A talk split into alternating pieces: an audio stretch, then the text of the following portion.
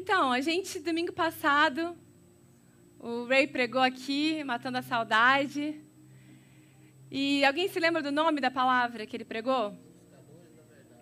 Ah, Dino. Dino tá ali com o iPad dele chique, gente. Ele tá chique demais, ele anota tudo ali. O Ray pregou sobre buscadores da verdade. E foi maravilhoso, não foi? Quem não esteve aqui presencialmente assistiu online. Se você não assistiu, assista, porque hoje a gente vai dar continuidade a essa palavra. O Ray pregou Buscadores da Verdade, parte 1, e eu hoje vou pregar Buscadores da Verdade, parte 2. E, e, ele falou um pouco sobre os buscadores da verdade. E quem são os buscadores da verdade? Somos nós.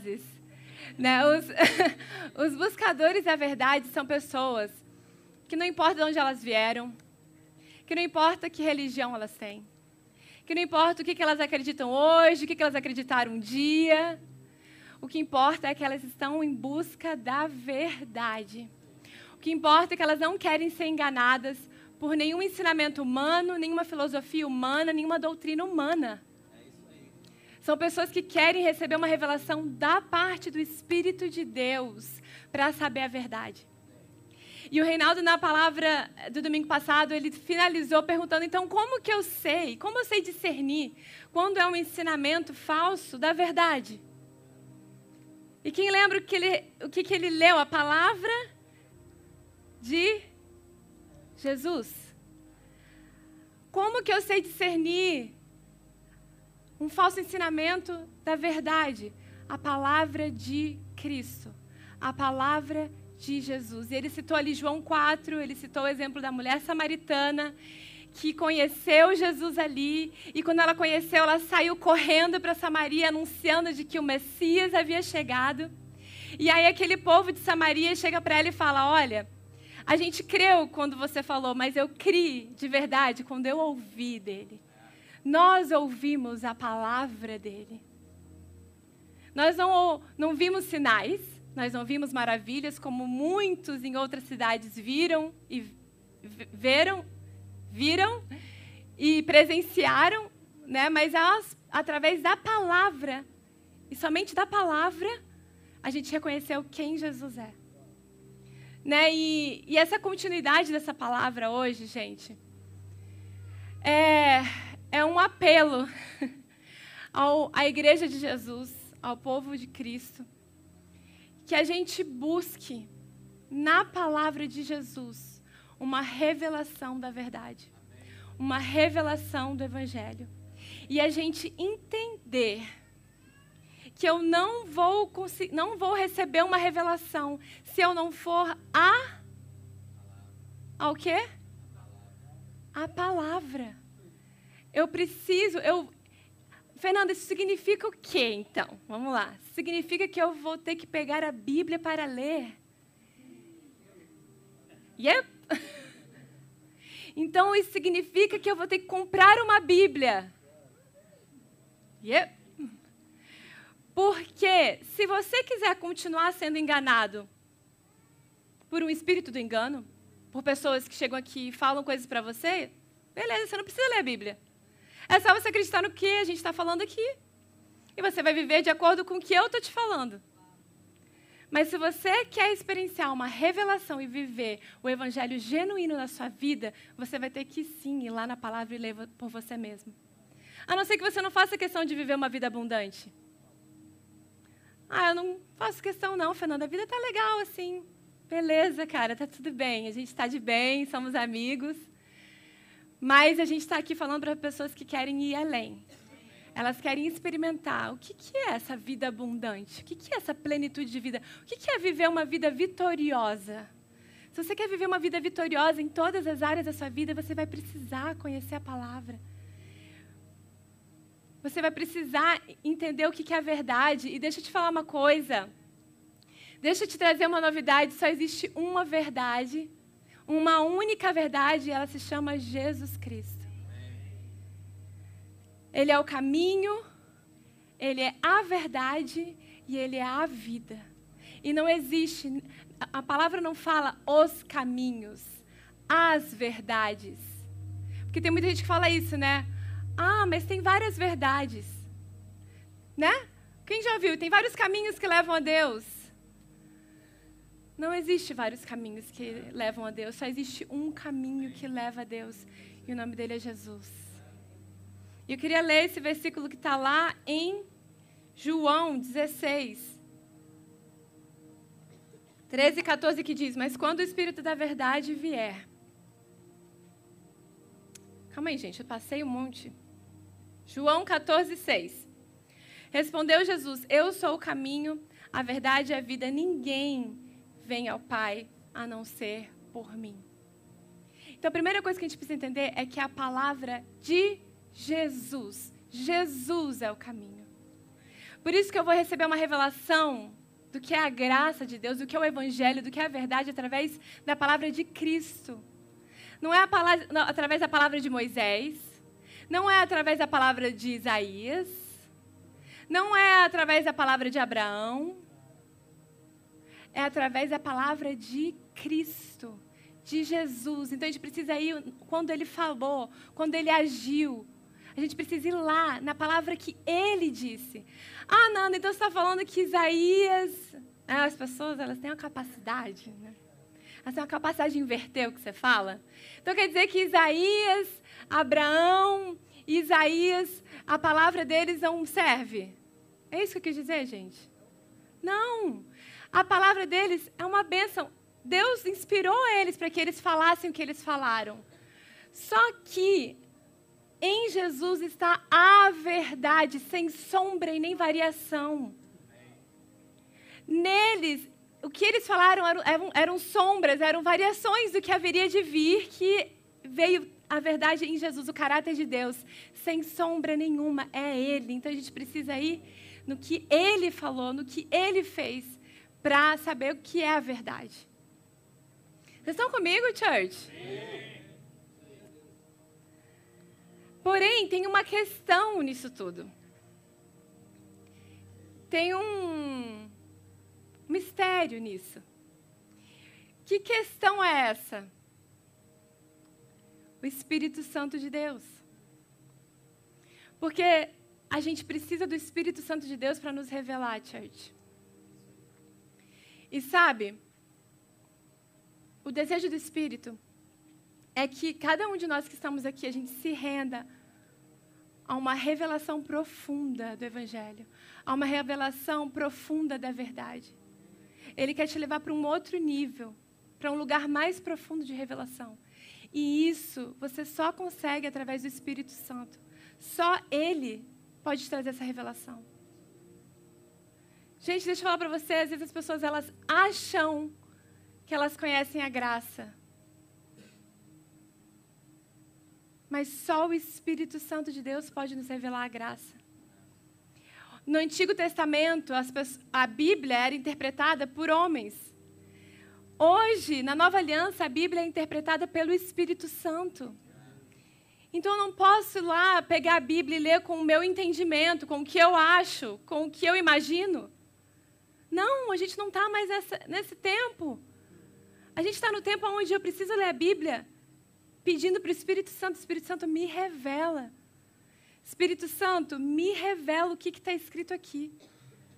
Porque só através de uma revelação, gente, só através de uma revelação do Espírito Santo de Deus com cada um de vocês, é que a gente vai finalmente entender de verdade quem Deus é, quem Jesus é, o que Ele tem para mim, a mente de Deus, como Ele hoje ele age, só através do Espírito Santo. Isso, isso é a coisa mais importante que eu preciso que vocês saiam daqui entendendo hoje. A gente precisa do Espírito Santo de Deus para nos revelar. E se tem alguma coisa que você lê na Bíblia que você fala assim, caramba, isso daqui está meio estranho, isso aqui parece um pouco de lei. Espírito Santo, me ajuda. Espírito Santo, vem e me revela.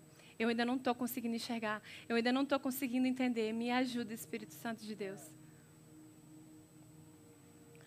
Olha o que diz em João 16, 13 a 14. Mas quando o Espírito da verdade, o Espírito do quê? Vier, ele os guiará a toda a verdade. Não falará de si mesmo, falará apenas o que ouvir e lhes anunciará o que está por vir. Ele me glorificará, porque receberá do que é meu e o tornará conhecido a vocês. Vamos ler mais uma passagem que mostra que é o Espírito de Deus que nos revela a verdade? Vamos lá para 1 Coríntios 2, do 4 ao 14. Paulo falando: Minha mensagem e minha pregação não consistiram de palavras persuasivas de sabedoria, mas consistiram de demonstração do poder do Espírito, para que a fé que vocês têm não se baseasse na sabedoria humana, mas no poder de Deus. Entretanto, falamos de sabedoria entre os maduros mas não da sabedoria dessa era ou dos poderosos dessa era, que estão sendo reduzidos a nada. Pelo contrário, falamos da sabedoria de Deus, do mistério que estava oculto, o qual Deus pré-ordenou antes do princípio das eras, para a nossa glória. O que, era o mistério oculto, gente? Hã? Jesus era o mistério oculto. E ele fala que ele preordenou, que Deus preordenou antes do princípio das eras para a nossa glória. JP pregou sobre isso. Antes de haver luz, houve cruz. Isso já era um plano de Deus, muito antes da existência do mundo, enviar Jesus para nos salvar. Pelo contrário, é, ne, versículo 8: Nenhum dos poderosos dessa era o entendeu. Olha isso. Pois se o tivesse entendido, não teria crucificado o Senhor da glória. Todavia, como está escrito, olho nenhum viu, ouvido nenhum ouviu, mente nenhuma imaginou o que Deus preparou para aqueles que o amam. O que, que é isso? O que, que, é isso que olho nenhum viu, ouvido nenhum ouviu? O que, que é isso, gente? Jesus. Por que, que você sabe disso, Fernanda? Porque, porque às vezes as pessoas leem esse versículo, elas ficam imaginando assim, ah, olho nenhum viu, né? ouvido jamais ouviu, ninguém jamais, é, jamais penetrou na mente humana o que Deus tem. Aí a pessoa pensa que é algo para o futuro, né? Né? Que ela vai viver algo maravilhoso. Só que não, church. O que o olho não viu, ouvido não ouviu e nem penetrou na mente humana foi Jesus. E como que eu sei disso? Por causa do versículo posterior. Olha o que diz, versículo 10. Mas Deus o revelou a nós por meio do quê? Do Espírito. O Espírito sonda todas as coisas, até mesmo as coisas mais profundas de Deus. Pois quem dentre os homens conhece as coisas do homem, a não ser o Espírito do homem que nele está? Da mesma forma, ninguém conhece as coisas de Deus a não ser o Espírito de Deus. Nós, porém, não recebemos o Espírito do mundo, mas o Espírito procedente de Deus para o que, church? Quero que vocês leiam. Para que entendamos as coisas que Deus nos tem dado gratuitamente. É para isso que Deus deixou o Espírito dele, para que eu e você pudéssemos entender o que a nós foi dado gratuitamente. É isso que olho nenhum viu. É isso que ouvido não ouviu. É isso que jamais se imaginou a graça de Deus. Delas também falamos não com palavras ensinadas pela sabedoria humana, mas com palavras ensinadas pelo Espírito, interpretando verdades espirituais para os que são espirituais. Gente, vou te falar, para entender a graça de Deus, só espirituais. Pessoa carnal não consegue entender a, de a, a, a graça de Deus. Quem não tem o Espírito não aceita. Olha isso. Quem não tem o Espírito não aceita as coisas que vêm do Espírito de Deus. Por quê? Porque eles são loucura. A graça de Deus parece loucura para quem não tem o Espírito de Deus para quem ainda não recebeu o Espírito de Deus. Então, para nós, a graça não é mais loucura, a graça faz sentido. A graça é tudo que a gente tem, a graça é tudo que a gente precisa, porque a gente tem o Espírito Santo de Deus para nos revelar no nosso coração que de graça nós recebemos. E eu declaro que em nome de Jesus, todos nós aqui dessa igreja, em nome de Jesus, vamos receber uma revelação. Não vamos ter entendimento, não vamos ter conhecimento, vamos ter uma revelação. Você pode fechar os seus olhos? Vamos, vamos orar. Fala você para o Senhor, fala você para o Espírito de Deus. Fala, Espírito de Deus, revela a mim. Eu não quero um conhecimento apenas. Eu não quero saber o que a graça é. Eu quero experienciar a graça, eu quero viver a graça 100% dela. Eu quero mergulhar.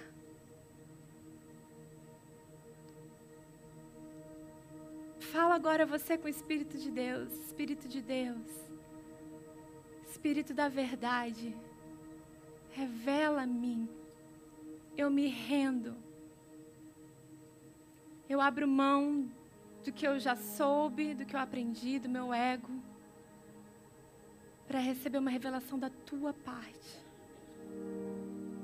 Eu quero uma revelação nova uma revelação mais profunda da graça de Deus. Em nome de Jesus, Espírito Santo. Você ama revelar o Pai, você ama revelar Jesus e a sua obra consumada, e o seu favor e a sua graça. E nós te pedimos, Espírito Santo de Deus, revela a tua igreja, revela uma revelação vinda da tua parte, que é como um estalo que é como uma chave que vira, que não depende do nosso esforço, mas vem através do teu poder. Revela aos teus filhos a tua graça, Senhor. Em nome de Jesus, Pai. Em nome de Jesus. Em nome de Jesus. Amém?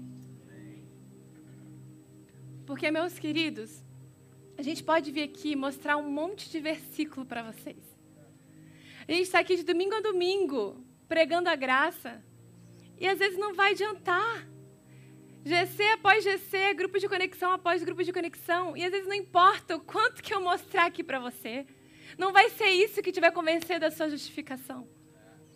Não vai ser isso que vai revelar o que a graça de Deus é. E sabe, existe. Eu estava. Domingo passado a gente estava conversando no final comendo, estava eu, o JP e o Diego também estavam, a gente estava conversando sobre pessoas, tipos de pessoas que ouvem a graça. Né? E, e a gente estava falando, eu falei, cara, eu tinha falado que existem três tipos de pessoas, mas na verdade eu descobri que são quatro. São, quais são os tipos de pessoas que ouvem a graça? O primeiro tipo de pessoa que ouve a graça é aquela que entra por aquela porta ali, senta aí onde vocês estão. Pela primeira vez que ela escutou a graça, ela na hora, pum, é isso. Era como se ela quase que já soubesse daquilo. E aí você falou, a gente falou, mostrou aqui, a pessoa fala, cara, é isso, é isso, fechou. E o Espírito Santo revela na hora, assim, ó, pum. Aí tem o segundo tipo de pessoa, que vem por aquela portinha ali, senta aí, escuta a palavra da graça, aí no primeiro momento ela fica assustada fica assim, meu Deus, calma aí. Isso aqui parece ser loucura, isso parece ser fácil demais, isso aqui não sei. E ela fica assustada, só que aquilo intriga ela. Aí o que ela faz? Eu quero ir de novo. Vou mais uma vez, vou dar mais uma chance. Aí ela vai mais uma vez. Aí ela dá mais uma chance, vai outro domingo. E aí aquilo começa a fazer mais sentido para ela. Aí ela vai recebendo um pouco de revelação e outro um pouco de revelação. E ao ao, ao longo do tempo, ela vai recebendo uma revelação da graça de Deus. Aí tem o um terceiro tipo de pessoa, que entra por aquela porta, que senta aí, ouve a graça, a pessoa fica escandalizada, horrorizada. E ela simplesmente, ela, teve pessoas que já falaram para mim isso, tá, gente? É muito engraçado. A pessoa falou assim: olha, é, ela veio uma vez, depois ela veio visitar de novo. Ela falou assim: Olha, para ser sincera, a primeira vez que eu vim aqui, eu só não saí no meio da pregação porque eu sou educada. Esse é o terceiro tipo de pessoa. A pessoa ela vai embora, ela não se fechou, fechou, criou um, uma casca de tartaruga e tipo assim nada passa ali. Ela não quer saber daquilo, não deu chance e é isso. Ela volta para a lei, feliz a vida e é isso. Aí tem o quarto tipo de pessoa. Esse quarto de pessoa é o é aquele que a gente precisa cuidar. Cuidar. Quarto tipo de pessoa é aquele que entra por aquela porta, senta aqui. E aí, você fala da graça para ela, ela fala: hum, interessante. É, até que faz sentido, legal, amém. E aí ela até tem o conhecimento da graça, começa a ter o conhecimento da graça, tal. E aí ela permanece ali com aquele conhecimento. Falei revelação? Não. Conhecimento da graça, assistindo, tal.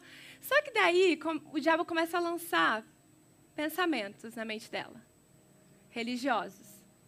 Mas a graça é isso mesmo? Mas a graça não vai levar você a pecar mais? Mas será que a graça é isso mesmo? Aí o que acontece, gente? Aquele fariseuzinho que estava adormecido dentro daquela pessoa. Estava dormindo, ele não tinha ido embora. Estava só adormecido, como uma bela adormecida. E aqueles pensamentos vêm, religiosos, e aí aquele fariseu desperta. Acorda, e aí o que essa pessoa faz?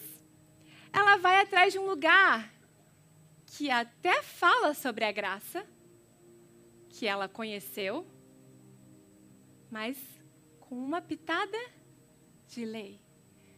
Porque ela precisa estar num lugar que está pregando a graça, porque ela entendeu a graça, ela conheceu a graça, mas só que precisa, acha bonitinho, mas só que precisa, alguns pensamentos dela precisam estar alinhados com esse mestre da lei que ainda existe dentro dela. E sabe, gente, o que eu e Reinaldo voltamos lá da Nova, igual Paulo, indignado. Sabe, gente? Gálatas, quem enfeitiçou vocês? Porque a gente tem visto, a gente viu muito disso lá, gente. As pessoas há anos ouvindo sobre a graça, voltando para o ministério da lei ou do mix. E o Espírito Santo começou e eu cheguei a pensar em falar sobre outra coisa esse domingo, o Espírito Santo falou assim: não. Você vai continuar falando sobre isso. E, gente, a gente, tá, a gente não tem como mudar a mente de ninguém, vocês entendem? E está tudo bem. Mas a gente está aqui como enviados do Senhor, enviados do Espírito Santo para falar, igreja, não se deixem levar por qualquer resquício de religiosidade que ainda tenha dentro de você. A gente precisa viver 100% da graça. A gente vai ver aqui se a gente não viver 100% da graça, o que acontece? Não, nada acontece. Porque simplesmente a lei anula a graça. E não tem como você querer viver a graça com um pouquinho de lei. Não tem. Você tem que fazer uma escolha. Ou você mergulha na graça e vive pela graça, ou você vai viver a lei. E a gente vai mostrar isso. Apocalipse 3. Vamos, vamos falar sobre isso, mas vamos lá. Esse quarto tipo de pessoas são pessoas que no final do culto dizem: Nossa, que palavra abençoada. Mas no dia seguinte está compartilhando um vídeo legalista.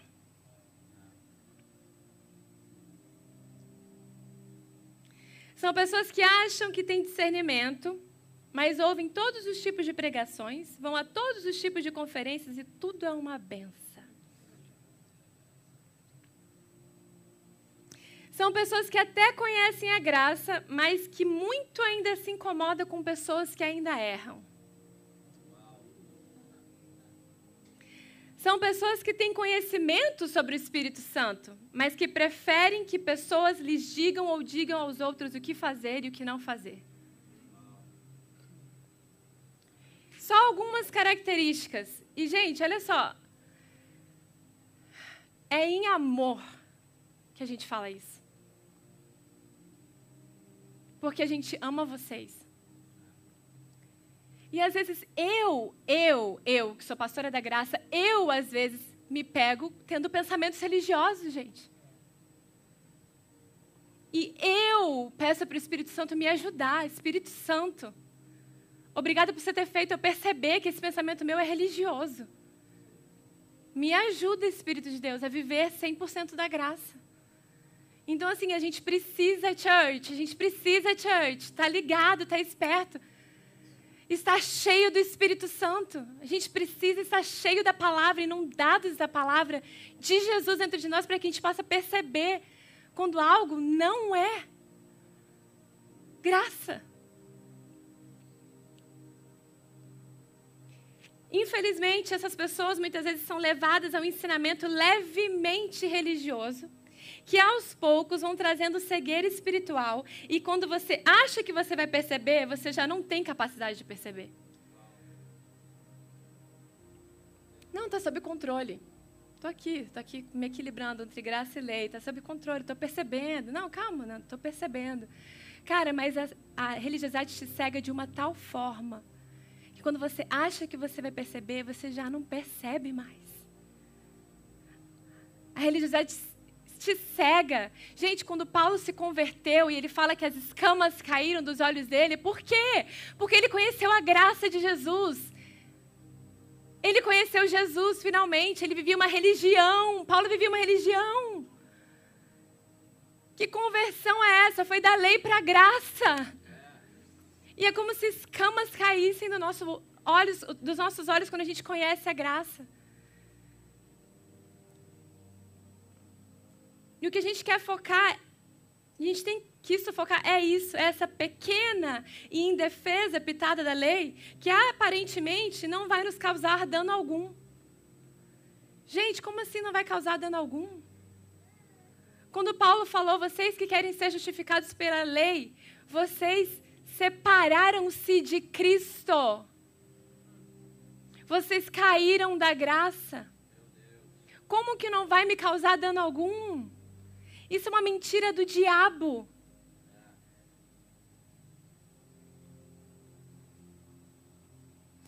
Só existe um evangelho, uma verdade, um ensinamento, que é a graça. E qualquer ensinamento que está fora da graça não é evangelho.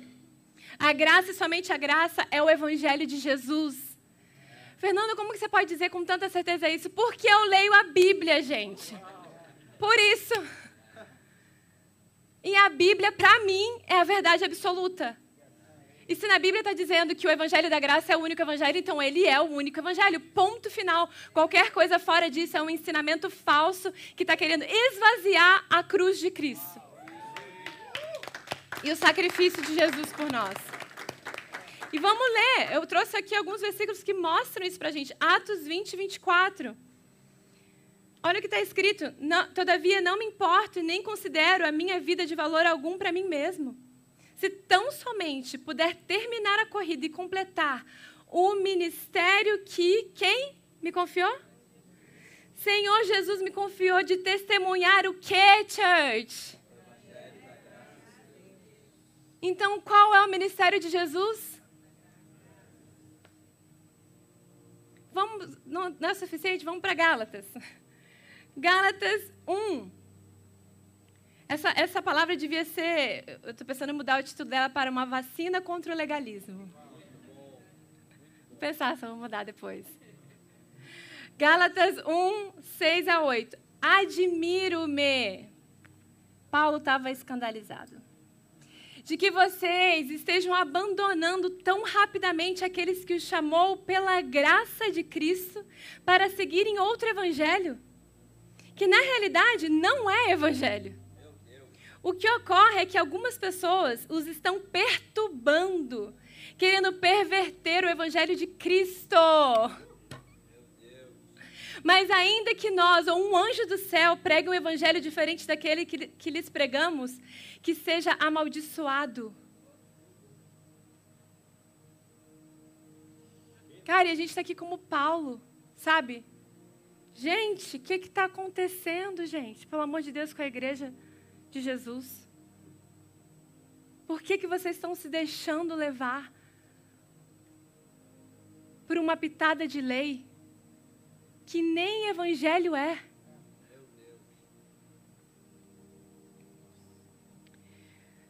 E, e, e o Espírito Santo já estava falando isso com a gente lá no Rio, sabe?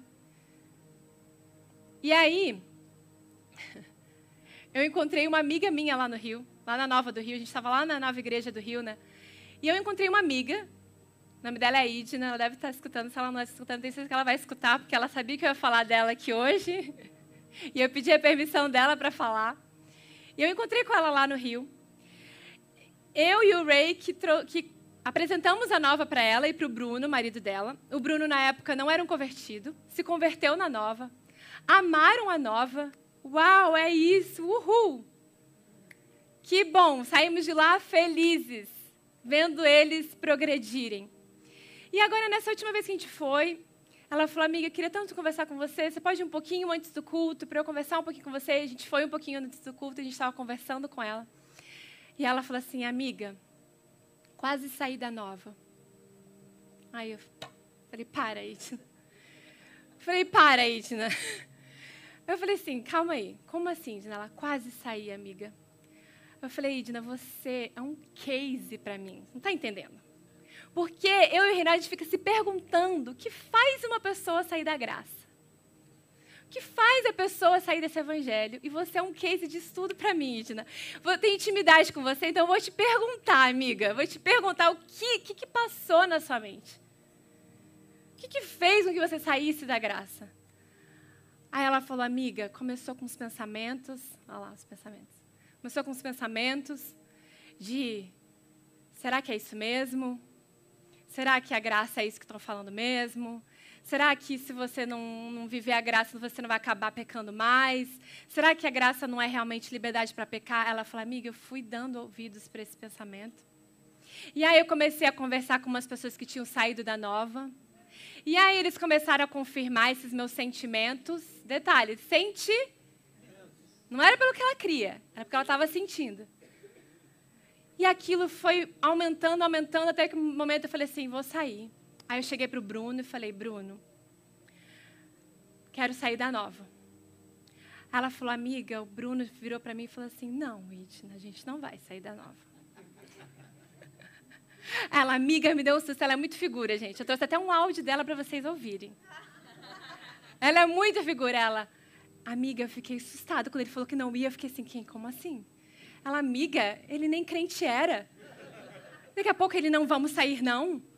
Aí, aí eu falei, e aí? Aí eu escrevi, até escrevi o que, que ele falou. Aí ele falou assim para mim: Idna, Idna. tá vendo o Bruno falar? Idna, Idna. Você tem que ler mais a palavra. Quanto mais você lê a palavra, mais você vai ser transformado e vai entender o que é ser livre do pecado. Você precisa dar ouvidos a Jesus. Se você der ouvido às pessoas, nós nunca iremos nos firmar numa igreja, porque cada um tem uma questão e um pensamento. E aí, quando ela me falou, você está entendendo como é um case? É um case para gente. Quando ela falou isso, que ele falou, quando você entender a palavra, você vai entender que você é livre do pecado. Eu pensei, cara, é isso. Nós não somos livres para pecar, nós fomos livres do pecado. Gente, como que as pessoas não conseguem entender isso? Que graça não é liberdade para pecar, mas nós somos livres do pecado. E ela então começou a ler a palavra, naquela ordem que o Fragale tinha mandado. Lembra que a gente mandou até no grupo da igreja a ordem que o Fragale mandou? Ela começou, ela falou, amiga, aí eu decidi ler, e aí eu falei, vou seguir essa, essa lista aqui, vou começar a ler. Aí ela começou a ler, e ela falou, amiga, pela primeira vez eu me rendi. E eu falei, pai, se meu marido entendeu, eu preciso entender.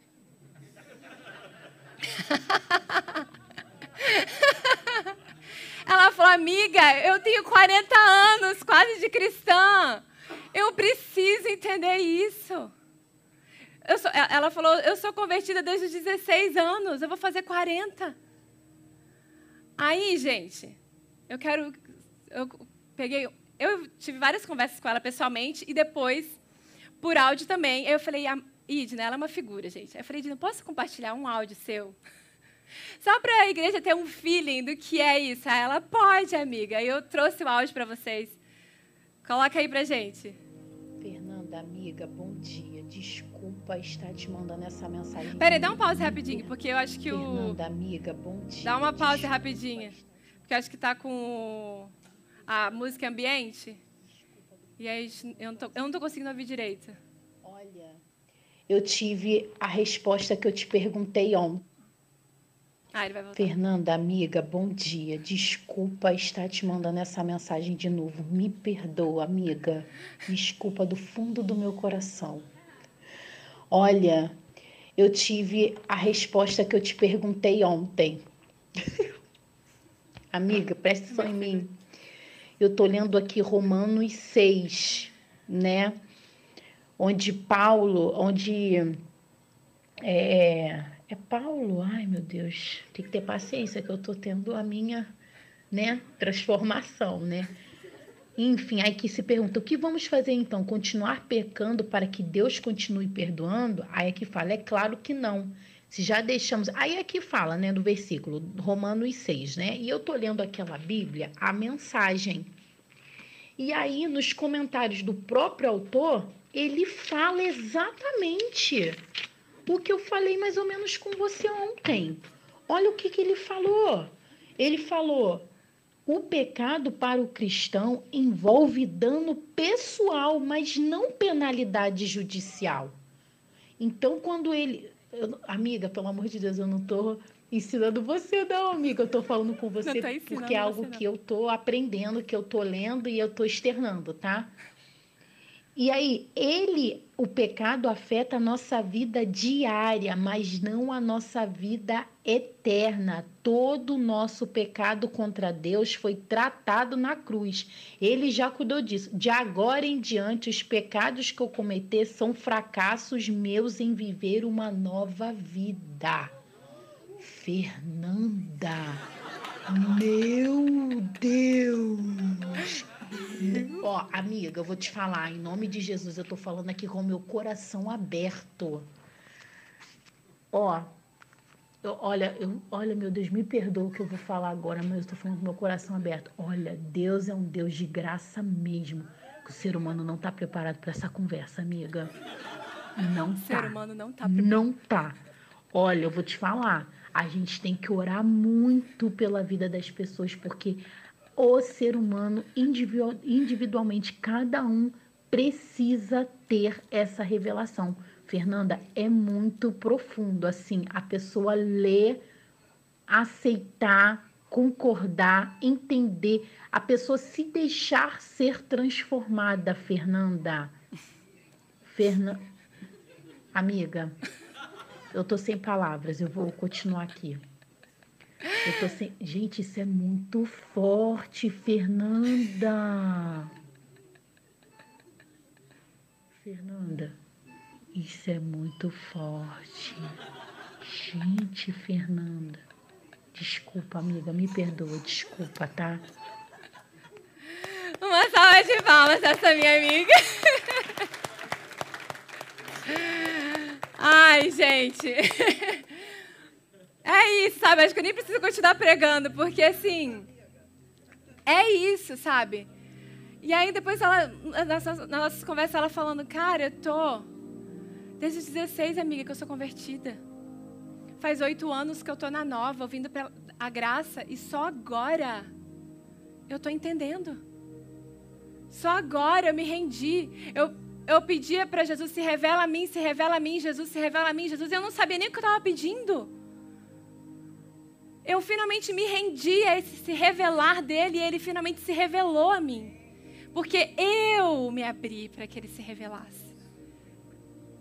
E ela falou: E agora, amiga? Ela é muito figura, gente. Vocês têm que conhecer a Idna. Ela, amiga, agora eu entro na igreja, aquelas músicas, amiga, tudo faz sentido. Gente, há oito, oito anos de nova igreja. Amigo, a, a palavra do fragalha, amiga, tudo que ele fala, amiga, faz sentido, amiga. Como que as pessoas não entendem? Eu falei, como você não entendeu isso? Então, assim, sabe, gente, é... a gente tem que ter cuidado. Porque, graças a Deus, ela foi um, exemplo, um case de sucesso. Mas infelizmente existem muitos cases de insucesso. E a gente precisa cuidar dessa pitada de lei. Porque pode nos levar para um buraco sem fim.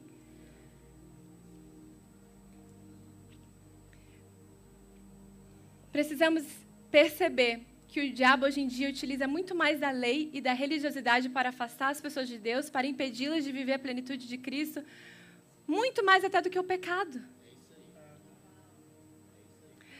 As igrejas estão super preocupadas com o pecado, né? Não estão preocupadas com a religiosidade. Vocês estão entendendo que o, pecado, que o diabo ele usa a religiosidade porque tem forma de zelo? Parece ser algo que agradar a Deus, mas que na verdade só te afasta dele. Faz você viver pelas suas próprias obras, faz com que você ache que a salvação depende de você e faz com que você ache que a transformação sua vem de você também. Porque se você tiver um comportamento errado, contanto que haja graça na igreja, a graça ensinará e lhe dará o poder de superar esse comportamento errado. Mas se não há graça na igreja, ou se a graça misturada com a lei, a graça é então anulada. Então, que esperança há para o pecado, para um comportamento errado? E é exatamente nessa mistura que o diabo quer que as pessoas vivam. Elas nunca vão conseguir superar o pecado pelas suas próprias forças. E é isso que o diabo quer. Só a graça, a revelação de quem eu sou, a revelação do que Jesus me tornou, é que me faz ter força para superar esse comportamento ruim e ser transformado por algo genuíno, pelo amor dele, de, amor dele na minha vida. Naturalmente, eu serei transformada em imagem e semelhança dele. Quando a gente fala para vocês, vocês saberão quando é o verdadeiro evangelho, quando Jesus é o centro. Só que o problema, gente, é que o problema é a mistura. Porque daí você ouve falar de Jesus, é citado o nome dele várias vezes durante a palavra, aí você pensa, poxa, tá aí, a Fernanda falou que tinha que falar de Jesus na palavra, então pronto, o evangelho, esse evangelho é genuíno. Essa talvez seja possivelmente uma mistura. Fala de Jesus, Jesus, Jesus, Jesus, aí de repente uma pitada. Você nem percebe. Está no meio ali, embolado. Se você não tiver revelação no seu coração, você não vai perceber. Eu trouxe um exemplo. Põe para mim aí um quadro que eu fiz. Fui pesquisar em alguns YouTubes.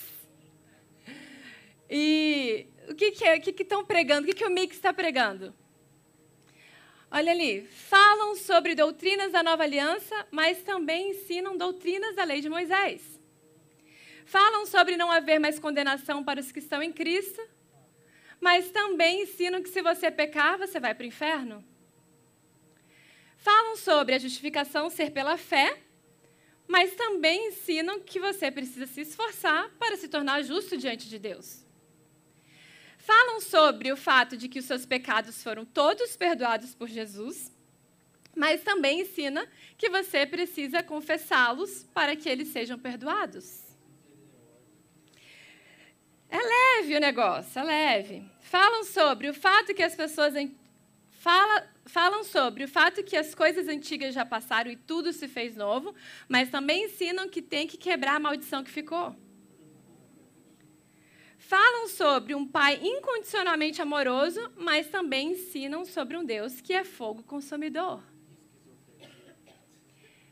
Nosso pastor Fragali chama isso de, de, da maior esquizofrenia gospel.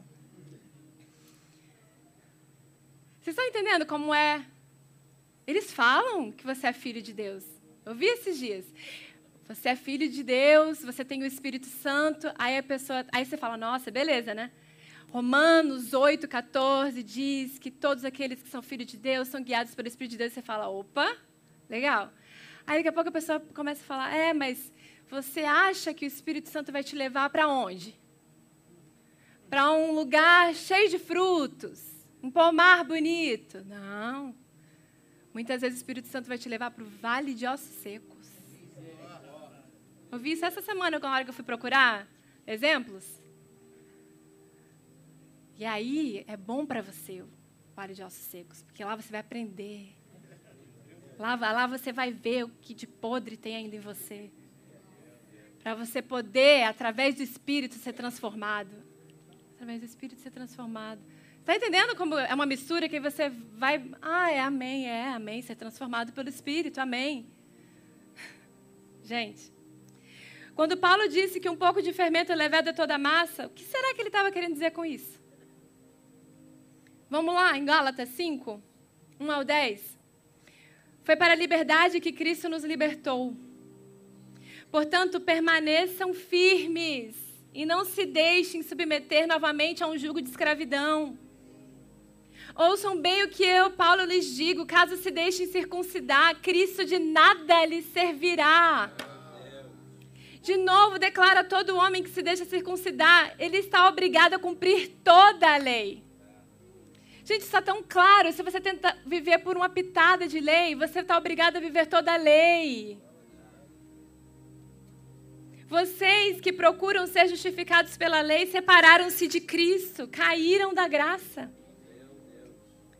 Pois é mediante o Espírito que nós aguardamos pela fé a justiça que é a nossa esperança.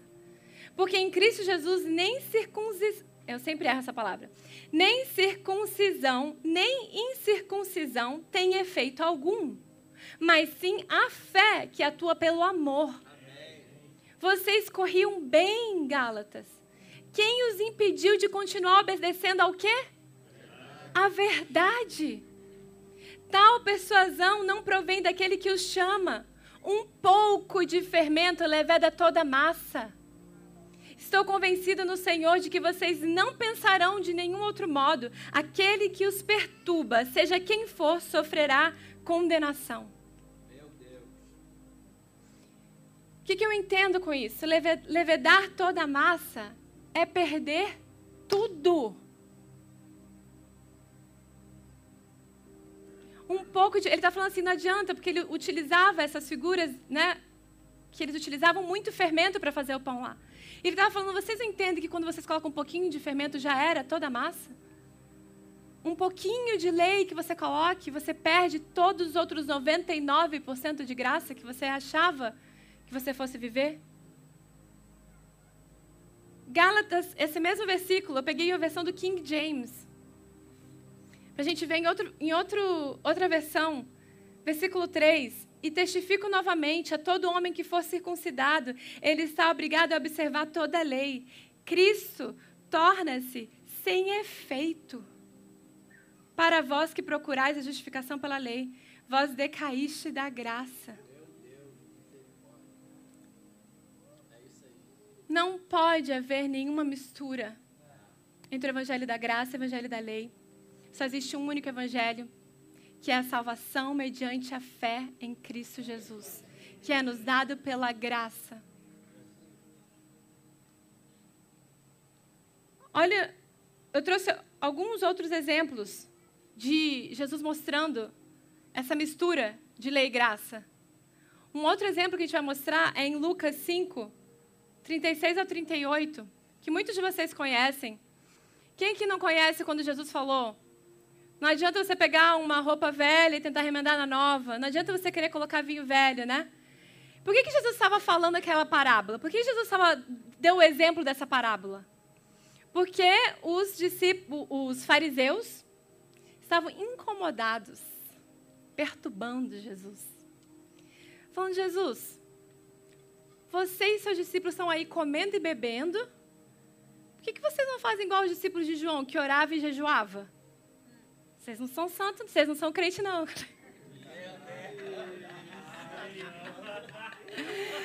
Vocês não, vocês não são santos o suficientes, não.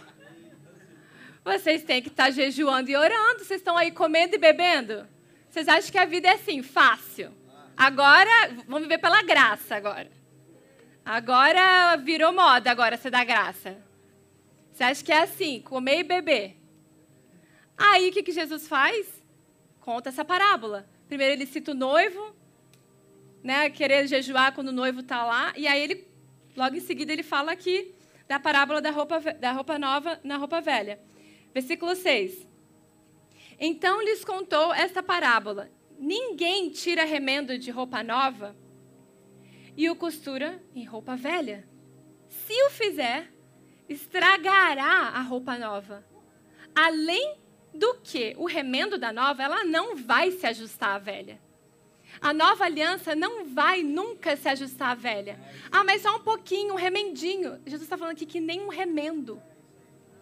E ninguém põe vinho novo em vasilhas de couro velha. Se o fizer, o vinho novo rebentará as vasilhas, se derramará e as vasilhas se estragarão. O que, que ele está falando? Não vai sobrar nada. O vinho vai se derramar e até as vasilhas vão se estragar. Pelo contrário, vinho novo deve ser posto em vasilhas de couro novas. Ou seja, não adianta uma pitadinha, ah, é só um remendo. Não vai se ajustar. A graça não se ajusta à lei. A graça é muito superior à lei. Ela não vai decair nunca, jamais. Ela só sobe, ela é para cima. Ela só avança. Eu trouxe mais uma passagem. Apocalipse. Gente, eu tô achando que eu vou ter que deixar, terminar essa palavra um outro dia. Vocês não estão entendendo dá falta.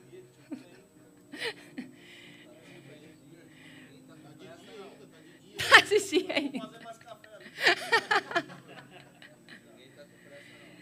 Apocalipse. Quem aqui já não leu aquela passagem de Apocalipse? Que Deus vomitará você da sua boca. Só que o que a gente achava, né? A gente achava, o povo ensinou pra gente tudo errado. A pessoa não sabia o contexto, a pessoa só tinha ouvido outro pastor falar, ela só repetia o que o pastor, coitada. Só ouviu o que o pastor falou, ela repetia o que o pastor falou, gente. Eu fiz isso várias vezes antes de conhecer a graça. Meu pastor falava, era verdade. Aí eu repetia para todo mundo. Enganando todo o povo, gente. Misericórdia. Glória a Deus pela graça de Deus. Mas aquele versículo lá, né, só para a gente entender um pouco o contexto, porque a gente, vocês entendem como a gente, a gente precisa também entender o contexto para entender por que, que Deus falou aquilo? E só para a gente entender aqui, aquele versículo de Apocalipse 3, que já deve ter colocado aí, ele é uma carta à igreja de Laodiceia. Uma igreja que foi fundada pelo apóstolo Paulo. E é como se fosse isso no futuro, Apocalipse fala do futuro. E é como se Jesus estivesse mandando uma carta para essa igreja, que ficava na cidade de Laodiceia. Para a gente entender, Laodiceia era uma cidade muito rica. Era a cidade mais rica da região. Comercialmente falando, era melhor porque ficava no meio de várias rotas comerciais. E para a gente entender por que Jesus falou isso, a gente precisa entender que ela ficava no meio de duas cidades, que era Colossos e a outra eu anotei aqui, Hierápolis. Nessa cidade de Colossos ficava água fria, água potável que dava para beber. Essa cidade, Colossos, era conhecida pela água potável. E essa Hierápolis, ela era muito conhecida pelas águas termais, águas quentes que visava questões medicinais para o povo. Entendemos? E essa água de Herápolis, até que ela chegasse em Laodiceia, ela chegava morna. As pessoas tentavam beber e o que acontecia? Elas vomitavam. Elas tentavam utilizar aquela água para ser boa para beber, mas não conseguia se beber porque ela era morna. Então as pessoas dependiam de colossos para chegar água potável para elas. E essa, essa cidade, Laodiceia, ela era muito rica e às vezes aconteciam terremotos lá, naquela região, que é a região da Turquia hoje, que a gente sabe que acontece até hoje, terremotos. Naquela época também acontecia terremotos. E o que acontecia é que o governo romano ajudava todas as igrejas a se refazer. Só que Laodiceia falava: não, a gente dá conta, a gente é rico a gente dá conta de refazer tudo, vocês não precisam mandar um tostão para a gente. Só que o que, que isso foi levando elas a ser? Uma igreja totalmente fun fundamentada no esforço próprio. E aí, agora que a gente entendeu um pouquinho esse contexto, a gente vai ler lá. Apocalipse. Aí vai fazer mais sentido. Olha o que diz, Apocalipse 15. Conheço suas obras Sei que você não é frio nem quente. Melhor seria que você fosse frio ou quente. Assim, porque você é morno, nem frio nem quente, estou a ponto de vomitá-lo da minha boca. E muitas vezes a gente foi ensinado que esse frio era frio espiritual, né? Só que a gente se entende que Jesus nunca falaria para o povo de que ele prefere que a gente tenha corações frios. Que a gente seria frio espiritualmente. Não faz nem sentido Jesus falar isso para a gente. Jesus nunca desejaria isso. Só que Deus, ele, Jesus, ele explica por que, que ele falou isso no versículo posterior. No versículo 17. Pois dizes, por que, que ele estava falando que eles eram mornos e que queria vomitá-lo da boca deles? Porque vocês dizem: Estou rico e abastado e não preciso de coisa alguma. Não reconhece, porém, que é miserável, digno de compaixão, pobre, cego e que está nu? Fala de uma igreja que crê em Deus, mas que utiliza-se da sua justiça própria, da autossuficiência, uma igreja independente de Deus e que não reconhece que precisa da graça de Deus. Morna aqui está falando da mistura que eles eram. Da mistura entre crerem em Deus, mas serem autossuficientes. E Deus está falando assim: vocês são dignos de misericórdia, vocês são dignos de compaixão. Eu quero ter compaixão por vocês. Eu quero entregar a minha graça a vocês, mas vocês dizem que não precisam. Porque vocês têm tudo. Porque vocês já sabem como se santificar. Se você. O que, que, que, Jesus quis dizer com se você estivesse frio? Se você estivesse frio, ou seja, completamente sob a lei, isso levaria você ao fim de si mesmo. A lei levaria você à sua incapacidade de guardar a lei. E você finalmente iria reconhecer que você precisa de um Salvador. Mas quando você mistura onde você acredita na graça, mas se apega à lei, a mistura faz com que tudo se perca. O vinho e a vasilha. E você acaba vivendo pelo seu próprio esforço e próprio mérito.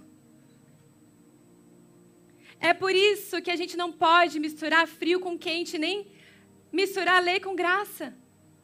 No momento em que você tenta misturar a graça com a lei, cada aliança perde todo o seu efeito na sua vida. Você se torna morno por causa da mistura de quente frio, lei e graça. E Jesus odeia a mistura e disse que está prestes a cuspir essa pessoa da boca dele. Por quê? Porque você estaria anulando o sacrifício dele. Você estaria desprezando a misericórdia, a graça dele. E apoiando, se apoiando na sua própria força e entendimento. Como era a igreja de Laodiceia.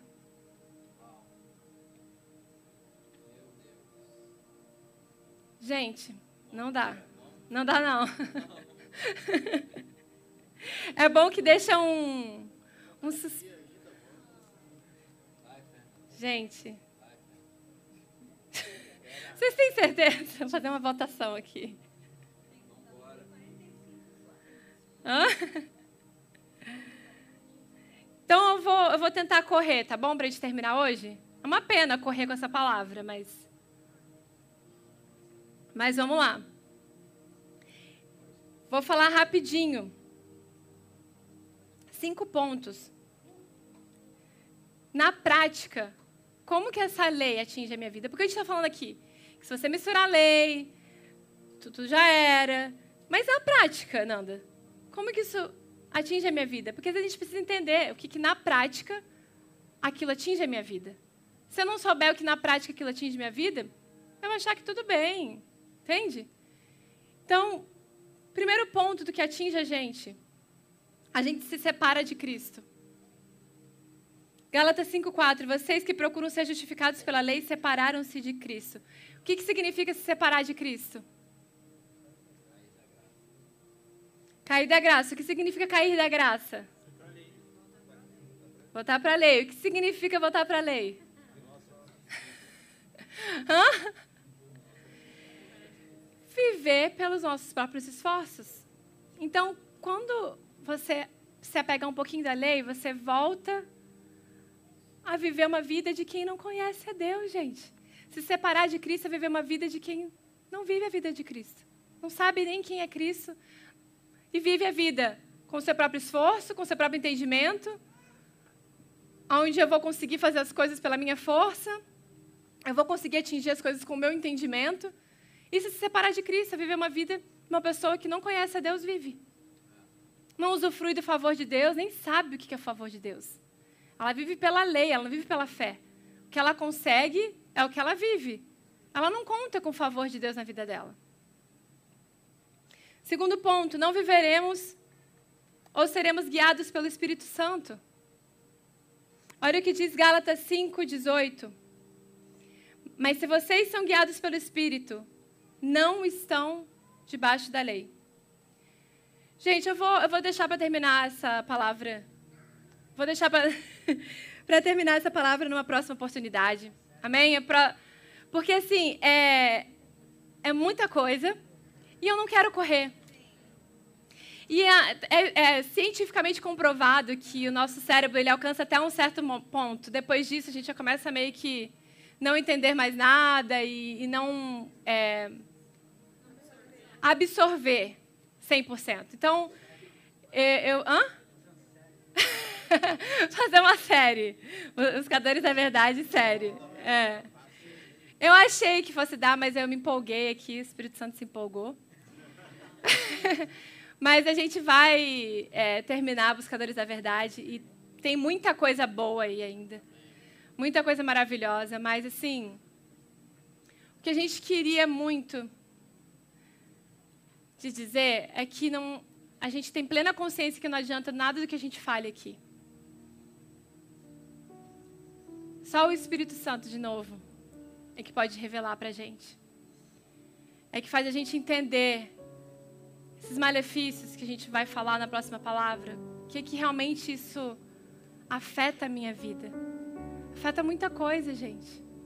Eu vou ler ali agora. A gente não é mais guiado pelo Espírito, a gente é guiado por nós mesmos. Quem quer viver uma vida guiada por si mesmo? Quem não quer ter o Espírito Santo para me guiar, para me direcionar? Para me mostrar o caminho, para frutificar em mim?